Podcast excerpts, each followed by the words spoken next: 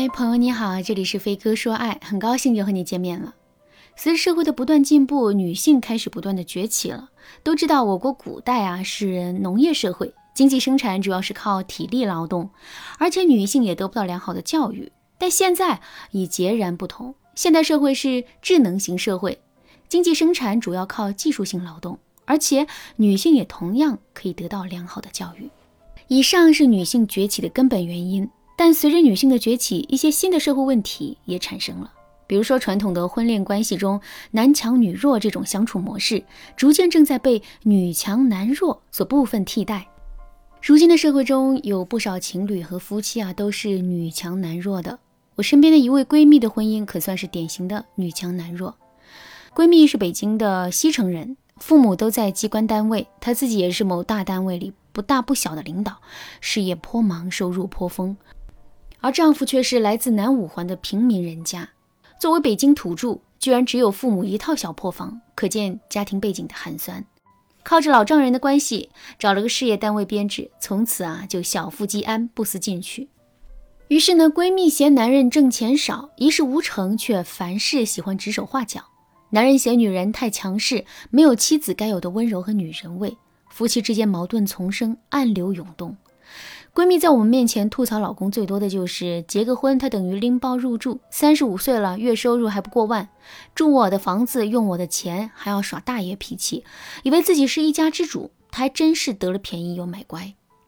每次我听到这种话的时候啊，私下里都会和他说：“你不能这样说你老公，既然你们结婚了，你也爱他，你就应该接受这样的现实。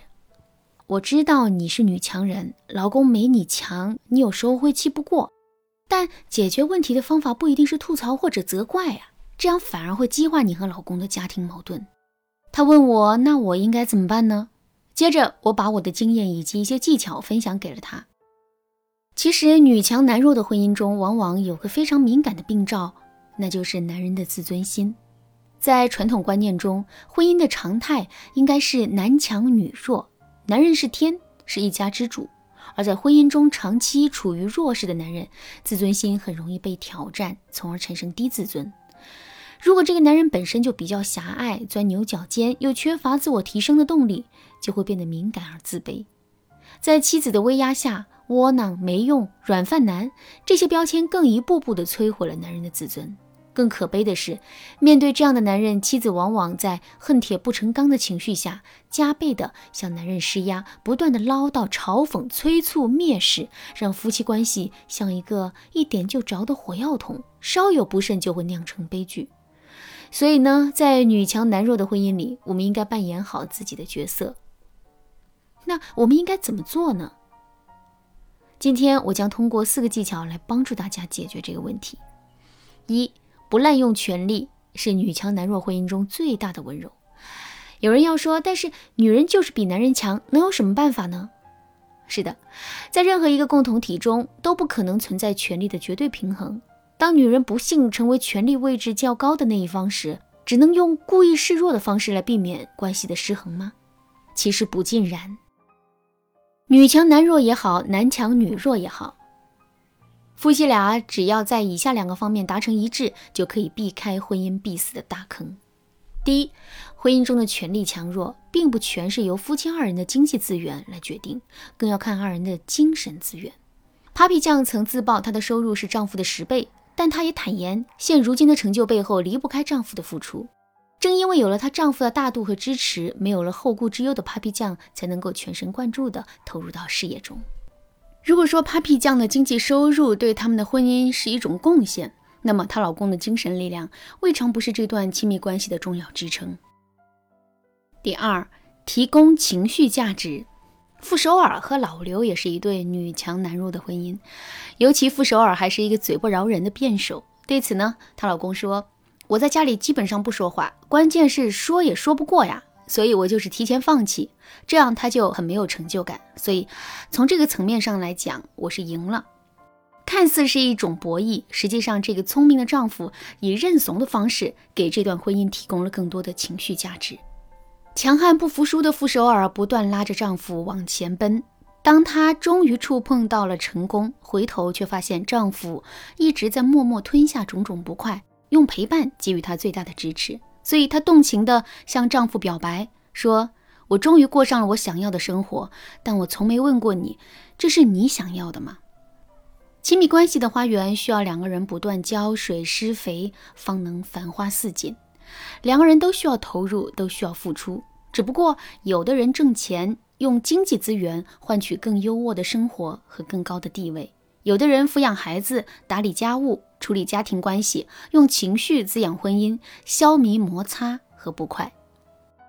好，我们来说第三点：经济重要，精神也很重要。不管是女强男弱还是男强女弱，婚姻中的两个人都要明白，亲密关系中除了金钱，精神力量也是一种资源呐。由于现代社会是经济社会，人的经济地位在很大程度上决定了别人对他的看法。但我们也得说，这是世俗之见，并不是那样客观准确的。在女强男弱的关系中，弱男这一方由于在经济地位、综合素质上都逊于女方，可能会产生某种自卑感。但这其实是完全没有必要的。衡量一个男人是否优秀成功，也不能全从事业大小、赚钱能力这些方面去看。如果一个男人能够让女人感到幸福快乐，过上优质的情感生活，他同样也是一个很好的男人。因此说，作为弱男这一方，不要受世俗之见的影响，只要自己能够给对方带去幸福，就要肯定自己的优点和在这段感情中的贡献。不过呢，有一点值得注意的是。弱男在经济地位上比女方低一些是可以的，学历等其他条件有所不及也没有关系。但在生活上不要依赖对方，因为这样只会给女方增添负担，认为没有了他你什么都做不好。可以依靠，但不要依赖，是两性关系在相处中一个很重要的原则。第四点，营造适合自己的舆论环境。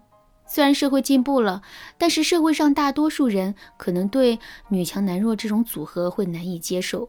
据个人所知，有些女强男弱的情侣啊，本来是很相爱的，但却因为无法承受周围的舆论压力，最后选择了分手。这实在是让人觉得可惜。其实啊，现在是互联网时代，完全可以通过一些生活分享来改变别人对自己的看法。比如说，作为强女这一方，可以经常发一些老公温柔对待自己、照顾自己的图片和文字，让外界的人们感到男方赚钱能力虽不如女方，但对女方是真爱，是一个性格很不错的男人。